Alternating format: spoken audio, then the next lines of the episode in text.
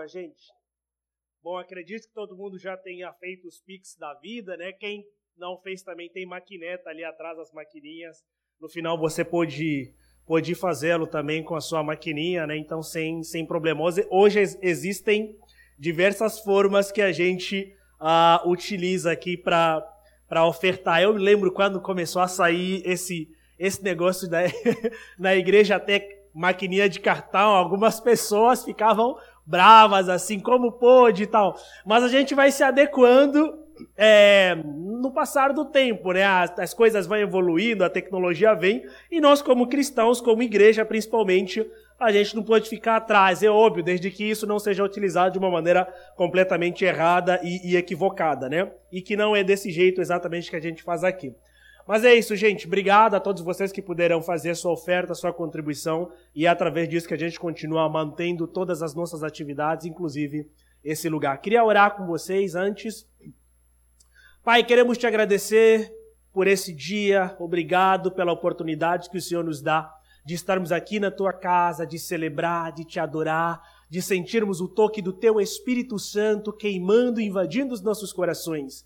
Obrigado por cada louvor que foi ministrado aqui, especialmente nos lembrando que o Senhor nunca nos deixa, o Senhor nunca nos abandona. O Senhor está conosco todos os dias das nossas vidas. Obrigado, Pai, por essa, por essa grata lembrança. Queremos lembrar, Pai amado, de todos aqueles que estão entre nós, aqui no nosso país, aqui no Brasil, aquelas pessoas que vieram na condição de, de exílio, de refugiados, que tem sido muito difícil. Nós queremos que a graça do Senhor, que o amor de Deus continue alcançando essas pessoas e como igreja que o Senhor nos use de maneira poderosa para abençoar essas pessoas que têm abandonado sua terra, suas famílias, tudo aquilo de mais precioso que têm, simplesmente em busca de uma condição estável de vida, num lugar onde elas não serão perseguidas por causa da sua ideologia ou perseguidas por causa de alguma coisa que elas professam. Então, como igreja, Senhor, nos ajuda a acolher todos aqueles que estiverem entre nós nessa condição. Queremos entregar agora nas tuas poderosas mãos a tua palavra. E a gente vai conversar aqui, dando sequência a respeito dos sete pecados capitais. Pedimos que o teu Espírito Santo fale em nós. Que a tua palavra por si mesma tenha autoridade para nos confrontar, para nos edificar, para restaurar nossas vidas e para nos transformar, para que a cada dia que passa nós possamos nos tornar pessoas melhores, a fim de é, transformarem essa sociedade para uma sociedade melhor. Então pedimos que a tua palavra, ó oh Deus, fale conosco e que o Senhor continue conosco neste momento. No nome de Jesus. Amém. Bom, gente, nós vamos dar sequência na nossa série de mensagens. Estamos falando sobre os sete pecados capitais. É, falamos sobre avareza, falamos sobre. Na semana passada falamos sobre ah, olha eu esquecendo, sobre preguiça e preguiça e avareza. E hoje então vamos falar sobre gula e luxúria. Deu branco assim, sabe? Deu dá um branco. E hoje então vamos falar sobre gula e luxúria, tá? Falar sobre gula e luxúria hoje. E aí são basicamente dois, uh, dois pecados que são que estão nos extremos, né? Que estão nos extremos, a gula está desse lado, a, a luxúria está tá do outro. Então vamos conversar um pouco a respeito disso. E a ideia é sempre bom introduzir. A ideia de conversarmos sobre sete pecados capitais, como o Ismael disse na semana passada, nós falamos no primeiro dia que conversamos sobre isso, não existe essa lista de sete pecados capitais na Bíblia. Ela foi sistematizada ali por volta de é, de, de 300 a 400 depois de Cristo, né, por Evógrio, foi um monge ali que fez esse processo de, de seleção desses pecados, tudo para ajudar as pessoas a olharem para si mesmas e perceberem características que seriam vícios danosos que faziam parte da vida dessas pessoas, e o objetivo era para que as pessoas ficassem alerta. Ao invés de incorrerem nos vícios, para que elas buscassem virtudes, porque virtude é o oposto de vícios, tá? Para que essas pessoas buscassem ah, características virtuosas a ponto de fugirem, de lutarem contra todos esses vícios que são deploráveis e que destroem é, de uma maneira lenta, silenciosa, às vezes nem tão silenciosa, nem tão lenta, tudo aquilo que existe de bom na natureza humana. Então, nós estamos aqui estudando sobre isso, é, sobre os sete pecados capitais. Tá? Então, queria ler com vocês ah, o texto bíblico que está lá em Gálatas, capítulo de número 5. Tá? Gálatas, capítulo de número 5, versículos de número 16. Um texto muito conhecido da gente.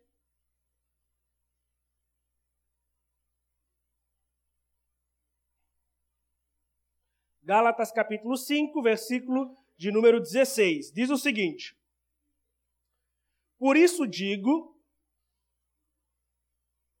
Fugiu aqui de novo. Por isso digo: deixem que o Espírito os guie. Assim não satisfarão os anseios de sua natureza humana. A natureza humana deseja fazer exatamente o oposto do que o Espírito quer. E o Espírito nos impele na direção contrária àquela desejada pela natureza humana. Essas duas forças se confrontam o tempo todo, de modo que vocês não têm liberdade de pôr em prática o que tentam fazer. Quando, porém, são guiados pelo Espírito, versículo 18, não estarão debaixo da lei. Quando seguem os desejos da natureza, os resultados são exatamente claros. Né? Imoralidade sexual, impureza, sensualidade, idolatria, feitiçaria, hostilidade, discórdia, ciúmes, acessos de raivas, ambições egoístas, dissensões, divisões, invejas, bebedeiras, festanças desregradas, ali na Almeida Revista Corrigida tá, né, glutonaria, né? Então, em vez de festanças e desregradas, está glutonaria e outros pecados semelhantes. Repito, o que disse antes, quem pratica essas coisas não herdará o reino de Deus. Versículo 22. Mas o Espírito produz este fruto: amor, alegria, paz, paciência, amabilidade, bondade, fidelidade, mansidão e domínio próprio. Não há lei contra essas coisas. Aqueles que pertencem a Cristo Jesus crucificaram as paixões e os desejos de sua natureza humana. Então, olha como é interessante. Uh, o texto bíblico ele vai mostrar aqui algo interessante. Paulo está trabalhando num processo de antagonização das coisas, tá? Ele vai trazer dois cenários, vai desenhar dois quadros, né? Vai pintar aqui dois cenários e ele vai, vai começar a riscar esse cenário. Num quadro, você tem uma imagem que ele faz o retrato de coisas que são é, ruins. E no outro quadro, você tem uma imagem, e essa imagem, nessa imagem ou nesse quadro, ele vai retratar aquilo que é bom e aquilo que é recomendado. Mas antes disso, o que, que Paulo está mostrando? Paulo está mostrando que nós, como cristãos, somos seres habitados pelo Espírito de Deus, mas ao mesmo tempo que nós somos habitados pelo Espírito de Deus, nós somos carnes, nós somos feitos de carne. No dia em que nossos pais, Adão e Eva, nesse caso, eles pecaram, a partir daquele momento começou a existir uma guerra muito grande dentro da natureza humana que não é só carne, mas ela também, ela também compreende uma dimensão espiritual. Então nós somos corpo, né, alma, espírito, ou corpo e espírito, dependendo de como de como divide. Aí tem uma questão aqui de teologia muito muito complicada. Alguns falam é corpo, alma, espírito. Outros falam é só corpo e espírito. Enfim, mas não vamos entrar nessa nessa discussão, né? Mas independente disso, você não tem apenas o corpo, mas você também tem a natureza espiritual. Então nós somos matéria e também nós temos uma natureza espiritual habitando na gente. Quando Jesus vai para o céu, ele diz: eu não vos deixarei sozinhos. Eu enviarei o Consolador, o Espírito de Deus, aquele que será capaz de vos convencer do pecado, da justiça e do juízo. Ele estava se referindo ao Espírito de Deus, ao Espírito Santo. Então, a partir do momento que nós aceitamos Cristo, ou que Cristo toma conta de nós, o Espírito de Deus, ele passa a habitar na gente, e aí você tem uma briga basicamente incessante dentro de nós, porque o nosso corpo, a nossa velha natureza, nós como seres humanos pecadores, queremos uma coisa. E o Espírito de Deus que habita em nós, ele quer outra coisa. Então, se você não for alimentando constantemente o teu espírito através da palavra de Deus, através das disciplinas espirituais, você será extremamente dominado pela sua própria carne. Tá? E a partir daí a carne ela se tornará mais forte, né? mais truncada, mais, mais maromba, e aí o espírito capenga. E aí é complicado, não tem, não tem jeito. Né? E o que acontece é que a nossa carne, ela pode dominar o nosso espírito. E é isso que Paulo está mostrando aqui. Então, aquele que vive uma vida dominada pela carne, geralmente ele acaba fazendo coisas que não são agradáveis ao espírito de Deus. E essas coisas que não são agradáveis ao Espírito de Deus, Paulo ele vai listando ali feitiçaria, inveja, lascívia, imoralidade sexual e muitas outras coisas. E dentre todas essas coisas, nós resolvemos falar então a respeito dos sete pecados capitais que estão dentro daquilo que é a natureza do ser humano, que geralmente tende a nos dominar, tá?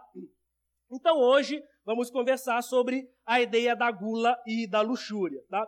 Então, a gula, basicamente, é, que é um pecado que a gente olha assim, geralmente quando nós falamos a respeito da gula, nos lembramos, nós somos pessoas muito preconceituosas nesse sentido, e quando olhamos a respeito da gula, automaticamente nos vem a imagem de pessoas talvez acima do peso. Né? Pessoas acima do peso ou pessoas que estão com obesidade, aí a gente se lembra a respeito exatamente disso. Só que gula não tem a ver com tamanho, de, de corpos, né? Gula não tem a ver com isso, tá? Então a própria palavra gula, ela nos remete a um termo grego que é, nós podemos chamar também a gula como é, gastrimargia, né? E essa palavra gastrimargia, ela vai ser dividida basicamente em duas partes. Gastri é aquilo que quase todo mundo já, já sabe, né? Que vem de gastrite, de estômago e, e tarará, tarará, tem a mesma, tem a mesma raiz, a mesma ramificação, né?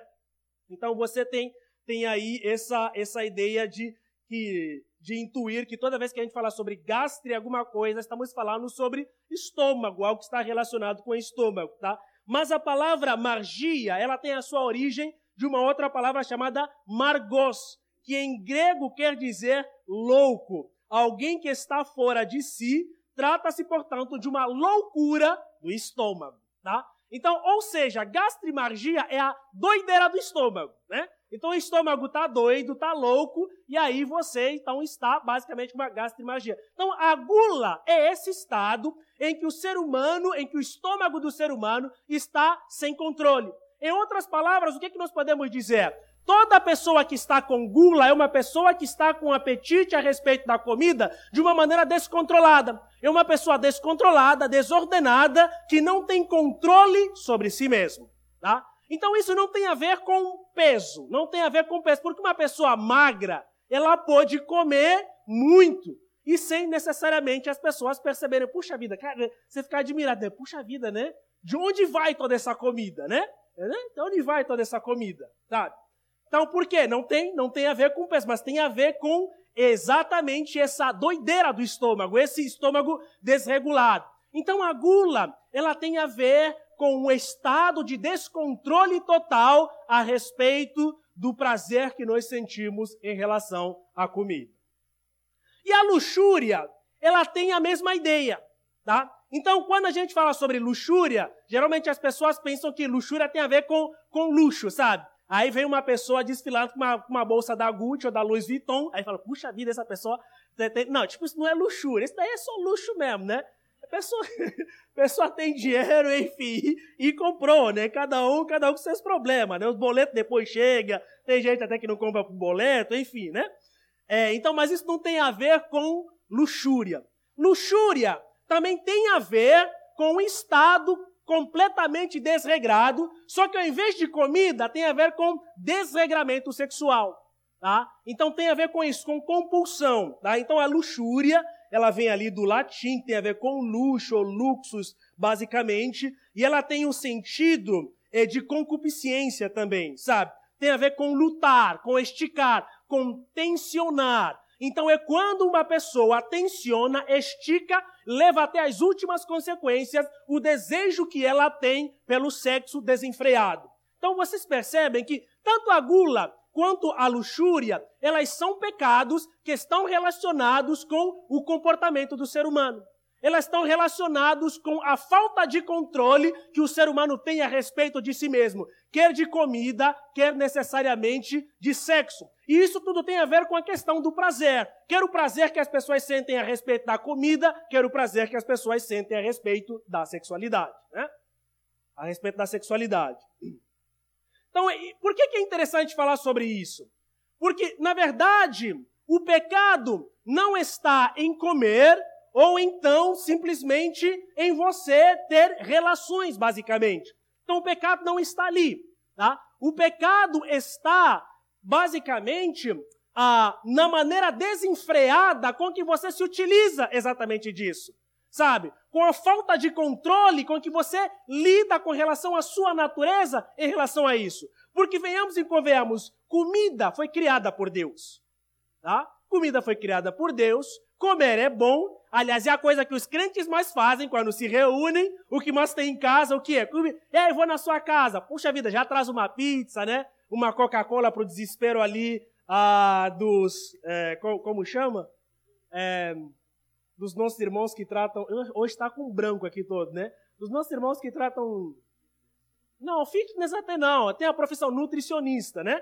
Para o desespero dos nutricionistas, o cara já está trazendo coca, né? Ou aquele suco de caixinha que, na verdade, minha, minha teoria é sobre isso. Cara, é melhor você tomar uma coca porque você já sabe que você está tomando veneno. Entendeu? Agora, aquele suco de caixinha, você tá lá, puxa, tô tomando um suco, mas, cara, é tão venenoso quanto, quanto a Coca-Cola, né? Mas, enfim, não tomem, tá? É, então, comida, ela é boa. Ela foi criada por Deus. Do mesmo jeito que a sexualidade também é boa, ela foi criada por Deus. Agora, o uso desenfreado a respeito dessas duas condições da natureza humana é que nos colocam exatamente em maus lençóis e tornam a vida do ser humano como uma vida completamente pecaminosa. Por quê? Porque você vive comendo de maneira desenfreada, sem ter controle sobre si mesmo e sem ter controle a respeito daquilo que está ao seu redor. Da mesma forma também a respeito da sexualidade, quando você geralmente não tem controle a, a respeito a respeito de si mesmo, né? Então, a gula é um desejo desenfreado ou desregrado que altera algo em sua essência, tá? Não é para ser ruim, no caso, o ato de comer. Dessa maneira pode ser tra traçado aqui um paralelo entre gula e luxúria, tá? Enquanto a luxúria usa o desejo do sexo, né, que em sua essência é bom, puro e instituído por Deus, a gula utiliza o apetite, que também é, é, é bom e puro, instituído por Deus, só que deturpa exatamente essas duas condições. Se nós fôssemos entender e começar a estudar aqui de maneira um pouco mais profunda, então, na verdade, o problema está no valor em que nós damos ao prazer que nós sentimos quando nós praticamos um determinado ato ou uma determinada coisa, quer seja comida, quer seja exercício físico, qualquer coisa. A gula, inclusive, é isso, né? Quando eu era adolescente, eu, eu, eu, eu sempre gostei de jogar, apesar de ser ruim, né? o pessoal aí da, do, do, futebol da Refúgio sempre faz uns golzinhos, né? Mas é porque a maioria das pessoas são ruins no futebol, né? Aí eu faço uns golzinhos. Mas assim, desde muito novo, eu sempre gostei de jogar.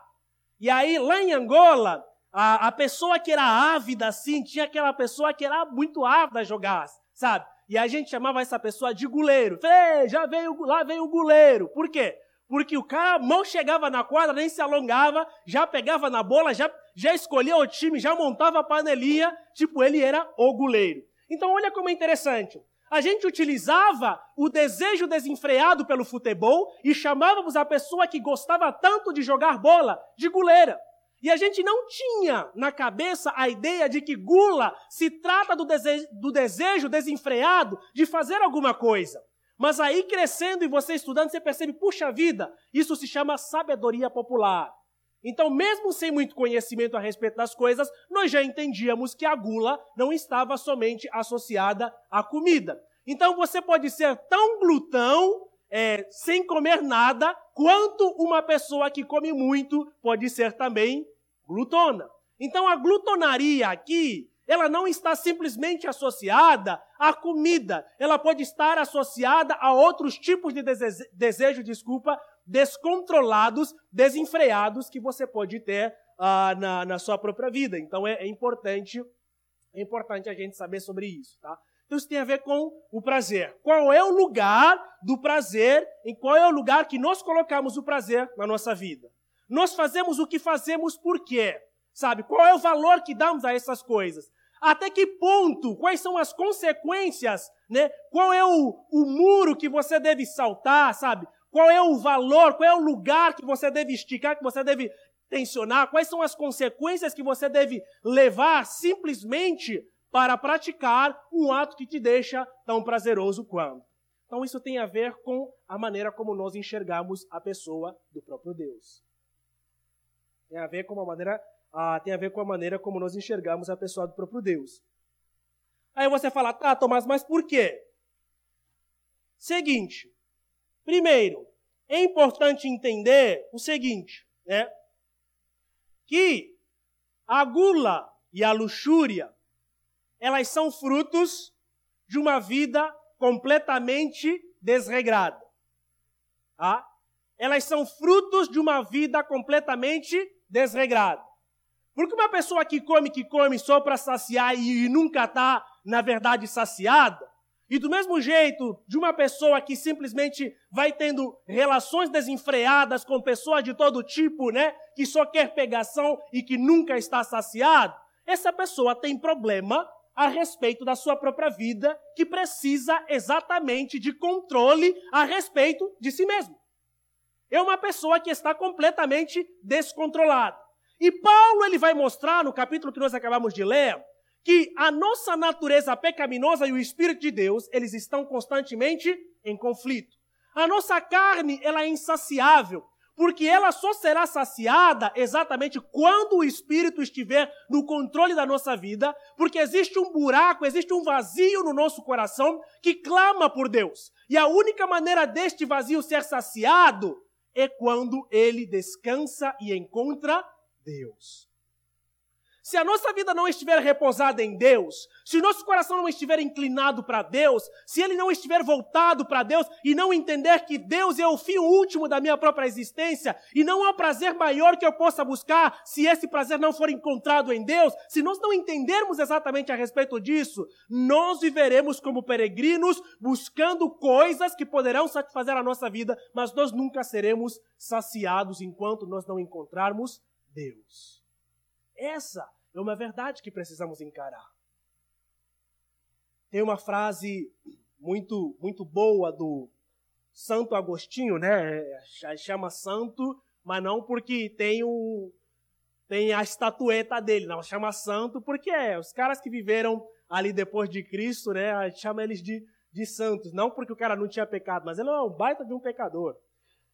É, o Agostinho de Hipona, é, ele tem uma frase que ele diz que ele diz o seguinte, que o nosso coração ele não encontrará repouso enquanto ele não descansar em Deus. Ele fala: meu coração não só encontrará sossego quando eu repousar em Ti. O que, que ele está querendo dizer? Que a nossa alma, a estrutura pelo qual nós somos criados, ela foi criada para se tornar dependente de Deus para viver de acordo com a vontade de Deus, para estar ancorada em Deus. A partir do momento que o pecado entra em nós, ele cria uma ruptura, sabe? É como se fosse um imã, né? Nós somos pessoas atraídas por Deus. De maneira desesperadora, nós vamos buscar, a, a, sendo atraídos por Deus, ou atrair Deus no nosso coração. E se Deus não estiver dentro de nós através da ação do Espírito Santo, nós buscaremos de uma maneira incessante, atraindo outras coisas que nós pensamos que elas podem gerar uma satisfação em nós, mas elas nunca serão capazes de gerar uma satisfação tão grande quanto Deus gerará essa satisfação em nosso coração. Então, o único que pode nos satisfazer verdadeiramente é Deus. Por isso é que Jesus, ao orar, ele fala: Pai, seja feita a tua vontade, não a minha. Por quê? Porque a vontade de Deus é perfeita e agradável. Porque a vontade de Deus é plena. E Deus fala: Eu sei quais são os caminhos melhores para vocês. Eu tenho os bons caminhos para vocês. Eu sei o que é bom para vocês. E Deus sabe o que é bom para nós. Somente Deus sabe o que é bom para nós. Tudo aquilo que nós entendemos como bom para nós mesmos não é bom. Porque geralmente é o contrário. Quando Eva é, e Adão, eles percebem, quando Eva começa a rodear o jardim, E aí a, a Bíblia fala em Gênesis que o fruto parecia bom e agradável aos olhos de Eva. Só que lembrem-se, o que, que Deus havia dito? Deus havia dito que aquilo não era bom. Está percebendo? Aquilo que nós achamos que é bom, provavelmente, na maioria das vezes, 90% das vezes, realmente é ruim para Deus. E aquilo que nós achamos ruim, às vezes, né, aquilo que nós achamos ruim, que Deus acha que é bom, aliás, aquilo que Deus acha que é bom, na maioria das vezes nós achamos que é ruim. É assim.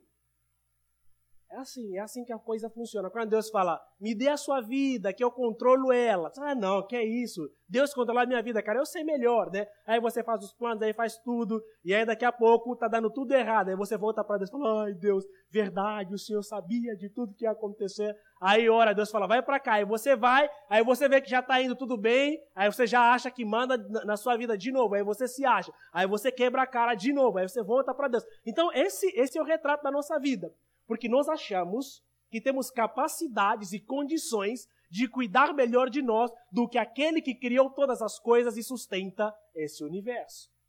Então, geralmente, é essa rebeldia. Então, a gula e a luxúria, elas têm a ver com isso, tá? Então, a gula e a luxúria, primeira coisa, a gula e a luxúria, elas são frutos de uma vida completamente desregrada. Então, Paulo vai nos ensinar que a fé e a liberdade cristãs não significam liberdade para satisfazer os mais baixos aspectos da nossa própria natureza, mas sim liberdade para viver a vida de acordo com aquilo que o Espírito Santo quer.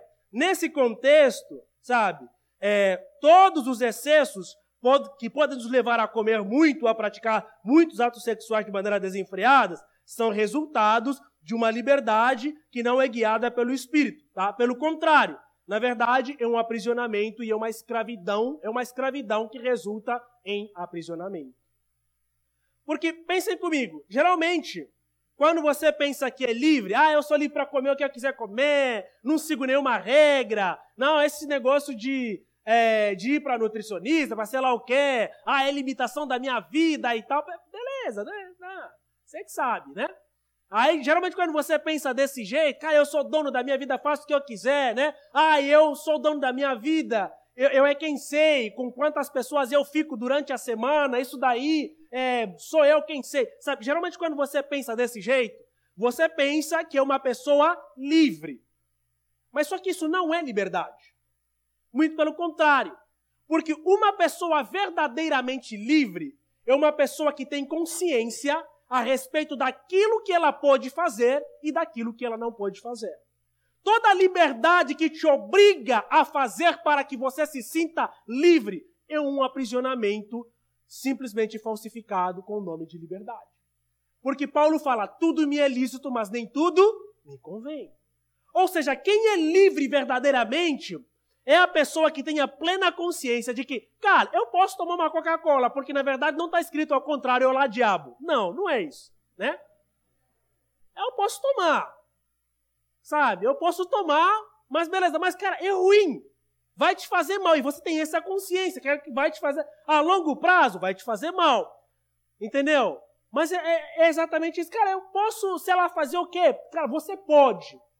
Mas, se você coloca na balança as consequências que podem advir desse ato que você tem liberdade para fazer, e aí você percebe, puxa, eu tenho muito mais malefícios do que benefícios, então não vou fazer. Isso é sim ser uma pessoa livre.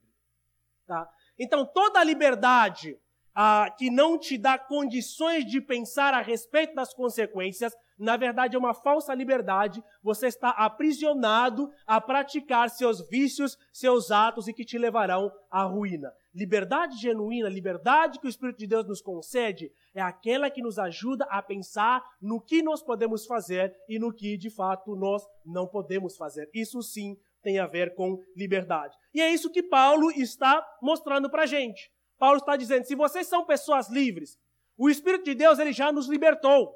Nos libertou para que nós tenhamos uma vida livre em Cristo Jesus. E se nós temos essa vida livre em Cristo Jesus, nós devemos ter a consciência e a capacidade de, de, pensar e de refletir a respeito daquilo que nós devemos ou não devemos fazer. Porque uma pessoa que não pensa a respeito dos seus atos é uma pessoa que age de uma maneira desenfreada de uma maneira doida. Então ela pode estar no estado de luxúria ou ela pode estar no estado de glutonaria, simplesmente fazendo loucura, sem necessariamente pensar naquilo que, que é capaz uh, de fazer. Tá?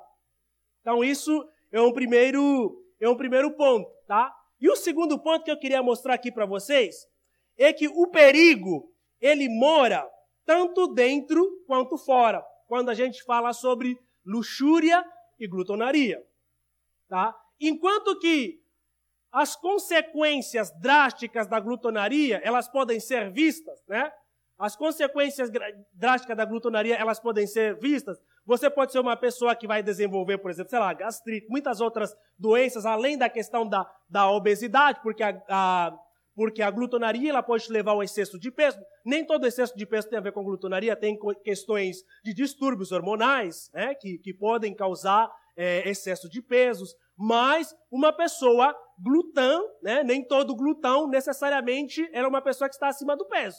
Tem gente que é glutão, que come demais, mas na verdade não está acima do peso. Mas assim, toda glutonaria, ela realmente é pecado por causa disso, porque é um desejo completamente descontrolado. Então, geralmente, quando a gente fala sobre os sete pecados capitais, a gula salta aos olhos das pessoas, por quê? Porque é algo é, que as pessoas conseguem ver facilmente. Puxa vida, aquela pessoa está comendo muito, puxa, aquela, sei lá, está comendo, tá comendo demais.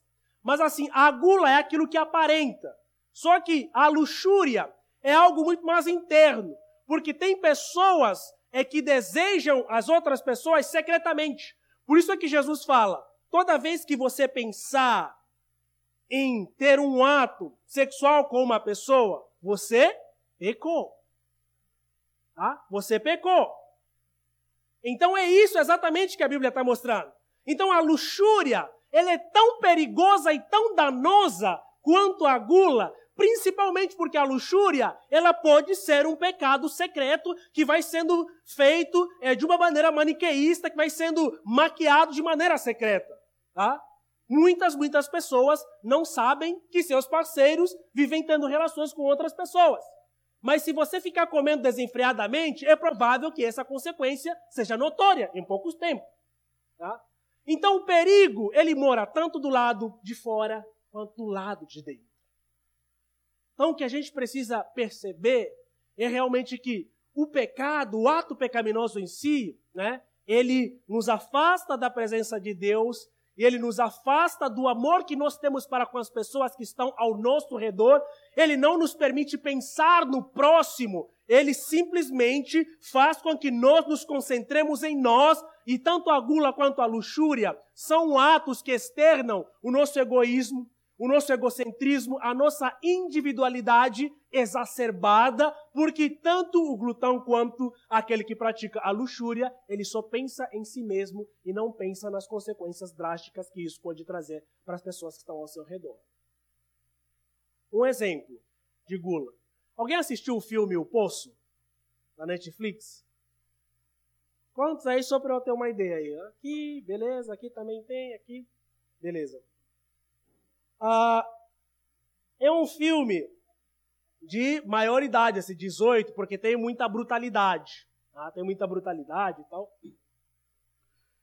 Mas é um filme muito interessante e ele mostra exatamente um dos aspectos mais interessantes que ele mostra são as consequências drásticas da gula. Tá? Então ele mostra. Porque algumas pessoas, quando assistiram o filme, O Poço, na época que eu assisti, eu dava aulas, inclusive, no, no de, de, filosofia no ensino médio. Aí eu levei o filme e fui trechos assistir com, com os meus alunos de filosofia. Aí a gente ficou discutindo. E geralmente as pessoas falavam a respeito da ideologia, né? Não, é, sei lá, é uma crítica contra o capitalismo, então só que não é. O poço, ele mostra exatamente que Toda sociedade regida por ideologia, quer seja capitalista, quer seja socialista, ela é fadada ao fracasso. Porque, na verdade, o problema não está na utopia ideal, da, da ideologia, o problema está no coração do ser humano. O cerne é o ser humano. Por isso é que a gente continua vendo fome, pobreza e miséria, quer em países capitalistas, quer em países socialistas. Até hoje, nós não vimos um país que conseguiu, de fato, erradicar a fome, a miséria, por qualquer ideologia que ela, que ela tenha implantado.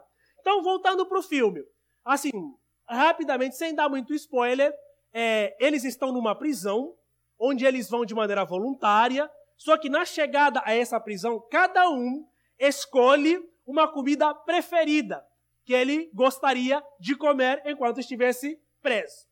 E aí eles entram nessa prisão. Todos os dias, uma refeição é preparada, um banquete é preparado da melhor maneira possível com chefes, nos mínimos detalhes.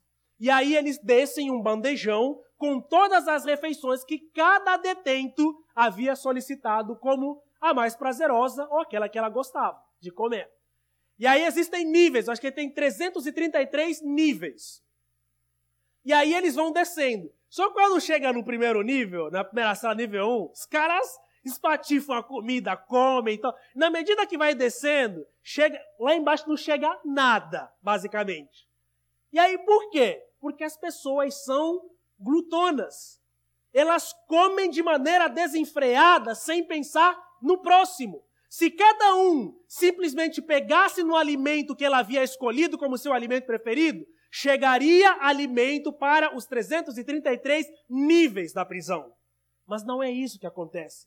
As pessoas comem demais, comem de uma maneira desregrada, sem necessariamente pensar no outro, sabe? E é isso que acontece com a gente. Então a gula é exatamente esse esse problema de dentro, é um problema de dentro. Aliás, é um problema de fora, que a, a aparência ela é externa, assim como de fato a luxúria também ela é um problema que nós podemos encontrar como um problema de dentro, sabe?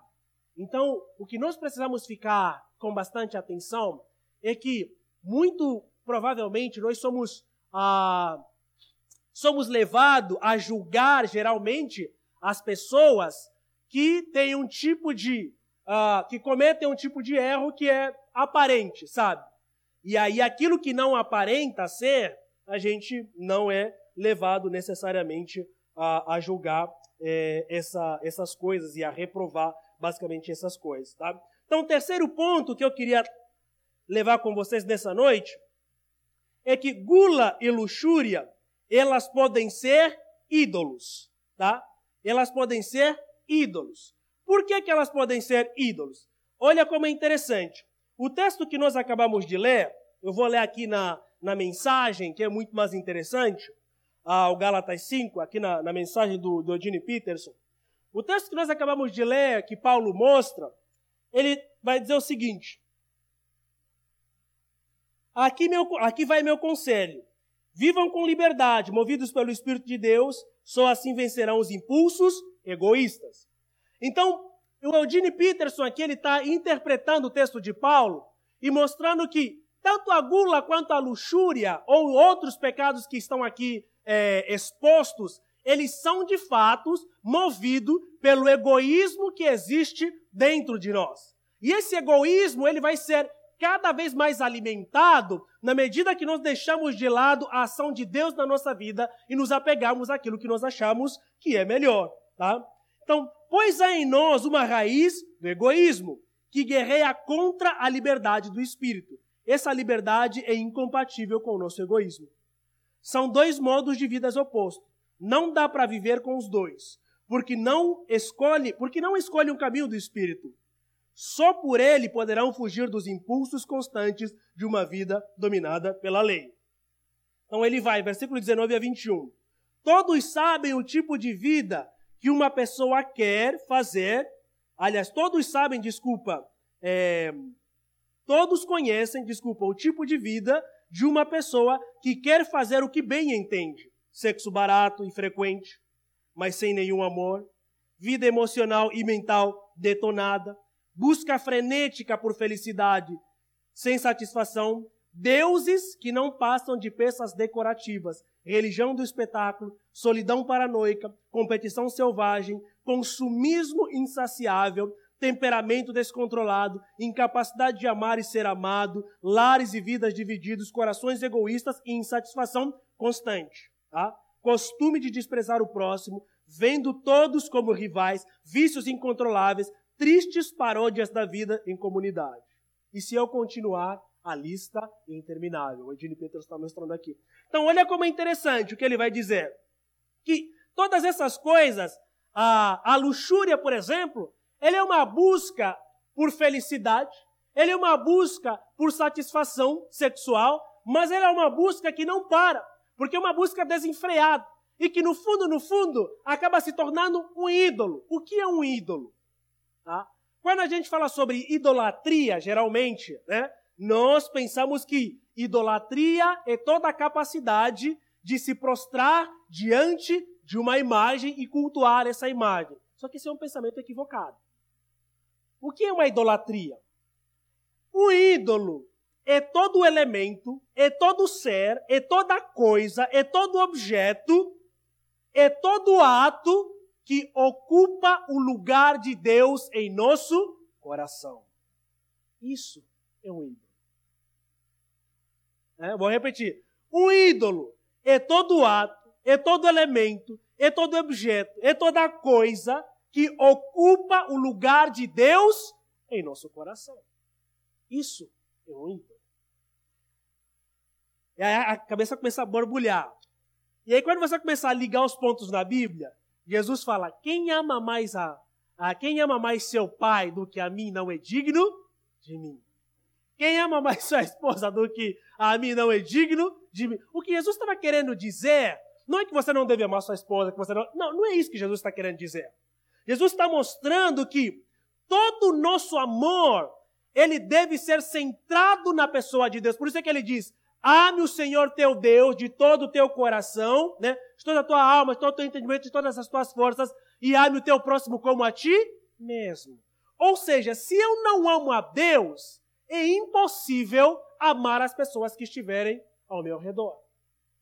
Se eu não amo a Deus, eu sou um narcisista.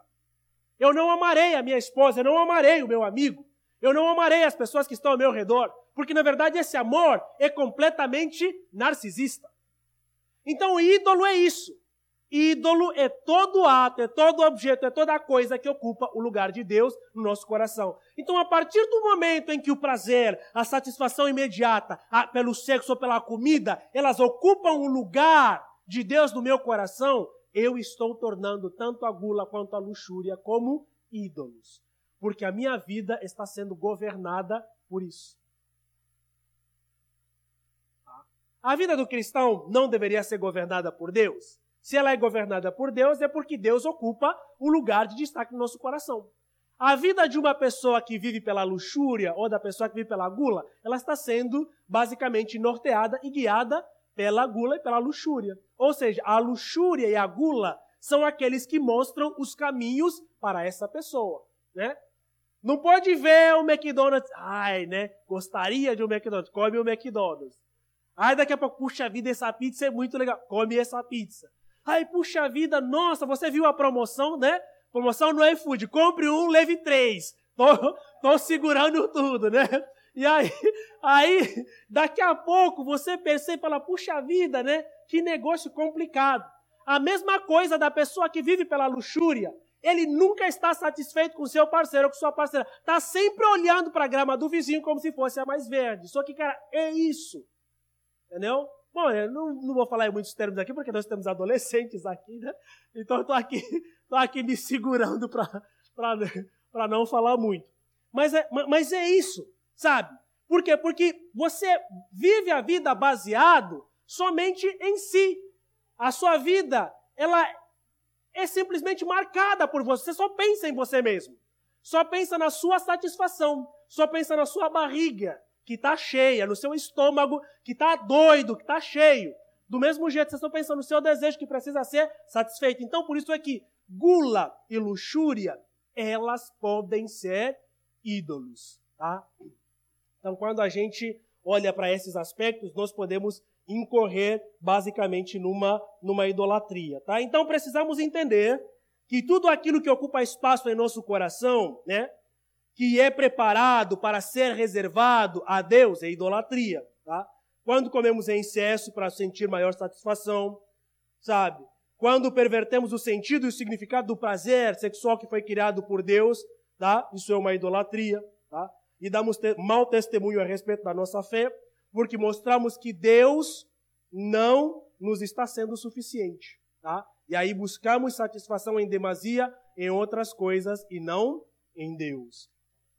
Então, por que, que essas coisas são idolatrias?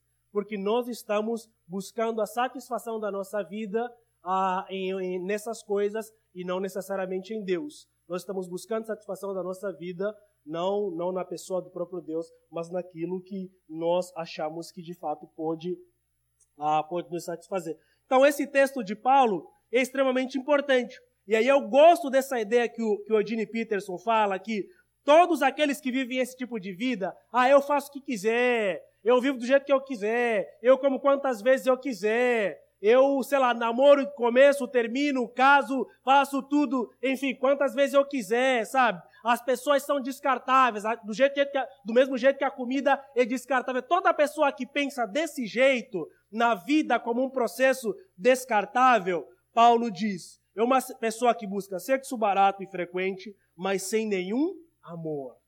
Porque essa pessoa não tem nenhum amor. A vida emocional e mental dessa pessoa ela está completamente detonada. Por quê? E, e aqui é interessante fazer um parênteses, porque pessoas com vidas completamente desregradas geralmente não são pessoas produtivas. Né? Hoje a gente, no mercado de trabalho, a gente vem falando muito sobre essa questão de produtividade. Tem gente que não gosta de regra, mas é imprescindível entendermos que todo o processo de produtividade, ele necessita de uma vida regrada. Esse negócio, acorda a hora que eu quiser. Não, agora eu trabalho home office. Cara, você pode trabalhar em qualquer lugar, mas você precisa de regra. Né? Por exemplo, eu trabalho para São Paulo. Nossa empresa está em São Paulo. Né? Por mais que, graças a Deus, né, enfim, eu estou ali organizando to to todas as coisas, sou, o, responsável da editora, mas eu preciso acordar cedo, porque lá em São Paulo o pessoal acorda cedo, sabe? Aqui são sete horas, lá já são oito, então, tipo, sete horas da manhã, eu preciso estar no batente, porque o pessoal me ligou, olha, Tomás, sei lá, fornecedor tal, não entregou os livros, tem tantos livros com defeito, tem lá o quê? Cara, então você precisa estar pronto, né? Então, regras. E, e quando a gente olha para a Bíblia, meus irmãos, a gente percebe que, olha, a Bíblia é o melhor livro motivacional que nós poderíamos ter.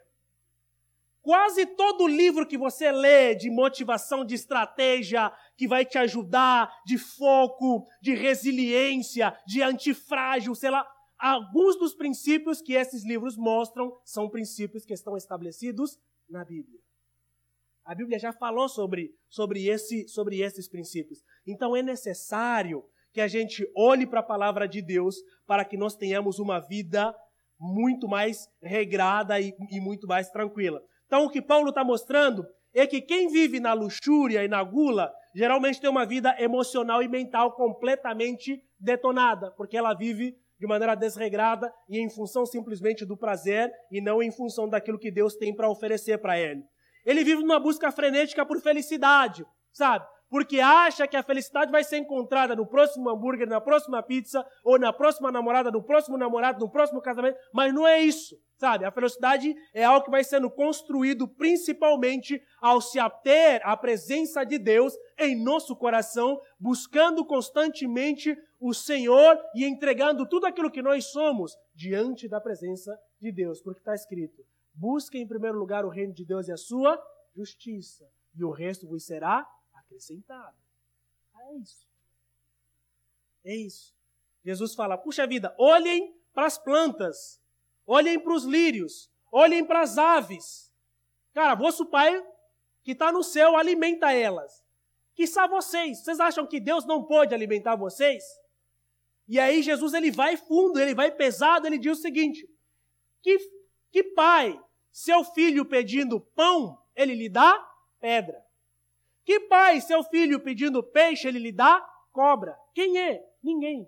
E quanto mais o vosso Pai que está no céu, que é puro amor. Certamente ele não cuidaria de nós? Ele cuida.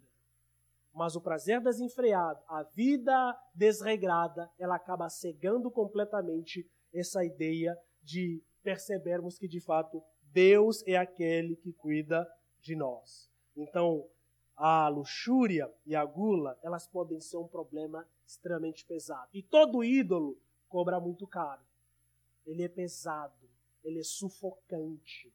Por quê? Ele está sempre pedindo sacrifício. Essa é a diferença do cristianismo com as outras religiões. A diferença do cristianismo com as outras religiões é essa. Nas outras religiões, você precisa sacrificar algo para atrair a atenção de Deus. No cristianismo, Deus se sacrificou para que nós pudéssemos estar perto dele. Nas outras religiões, você precisa ir ao encontro de Deus. No cristianismo, Deus veio ao encontro de nós. É completamente diferente. Sabe? É completamente diferente. Quarto e último aspecto que eu queria mostrar para vocês nessa noite é que se entendermos, primeiro, que a gula e a luxúria são frutos de uma vida desregrada, que a carne está sempre lutando contra o nosso espírito. Se entendermos que o perigo mora tanto do lado de fora quanto do lado de dentro, quando a gente fala sobre comida, quanto desejos secretos que nós nutrimos no nosso coração, que a gula e a luxúria, elas podem ser ídolos pesados e pesados para serem carregados. Então, o quarto e o último ponto que nós precisamos entender é que para fugir da gula e da luxúria, de todo o pecado que nos atormenta, de todo ídolo, nós precisamos deixar o Espírito de Deus trabalhar na nossa vida. Quarto e último ponto. Deixem o Espírito de Deus trabalhar em vocês. Deixem o Espírito Santo trabalhar em vocês. Sabe? Deixe o Espírito de Deus trabalhar em vocês. Então, por isso é que Paulo, ele vai terminar o capítulo falando a respeito do fruto do Espírito, tá? Mas, aqui o Gene Peterson fala, mas vamos falar da vida com Deus. O que acontece quando vivemos no caminho de Deus? Deus faz surgir dons em nós, como frutas que nascem num pomar, afeição pelo outro, uma vida cheia de exuberância, serenidade, disposição para comemorar a vida, um senso de compaixão no íntimo e a convicção de que há algo de sagrado com toda a criação e também nas pessoas, nós nos entregamos de coração a compromissos que importam. Sabe? Nós nos entregamos de coração a compromissos que importam. Se o compromisso é você manter uma vida saudável, então isso importa. Se entregue de coração nesse compromisso. Se você está namorando, noivando, se você é casado, esse é o compromisso que importa. Eu com seu parceiro, com sua parceira. E não com outras distrações que você pode ter no decorrer da caminhada. Isso não é importante, isso não importa. Deixa isso para lá, sabe?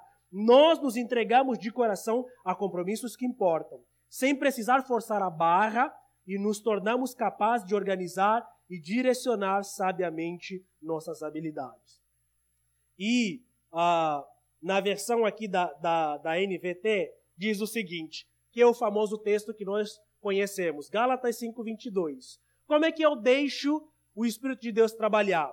Ele diz o seguinte: Mas o Espírito produz este fruto: amor, alegria, paz, paciência, amabilidade, bondade, fidelidade, mansidão e domínio próprio. Como é que eu luto contra a glutonaria e contra a luxúria, exercendo o fruto do Espírito Santo, principalmente o domínio próprio. Nós precisamos de domínio próprio. Nunca vivemos numa sociedade tão desesperada de domínio próprio.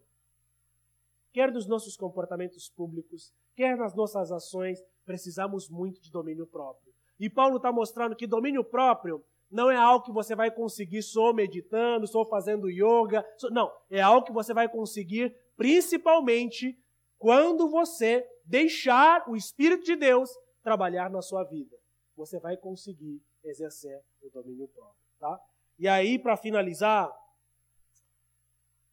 versículo 21, Paulo fala: Repito o que disse antes.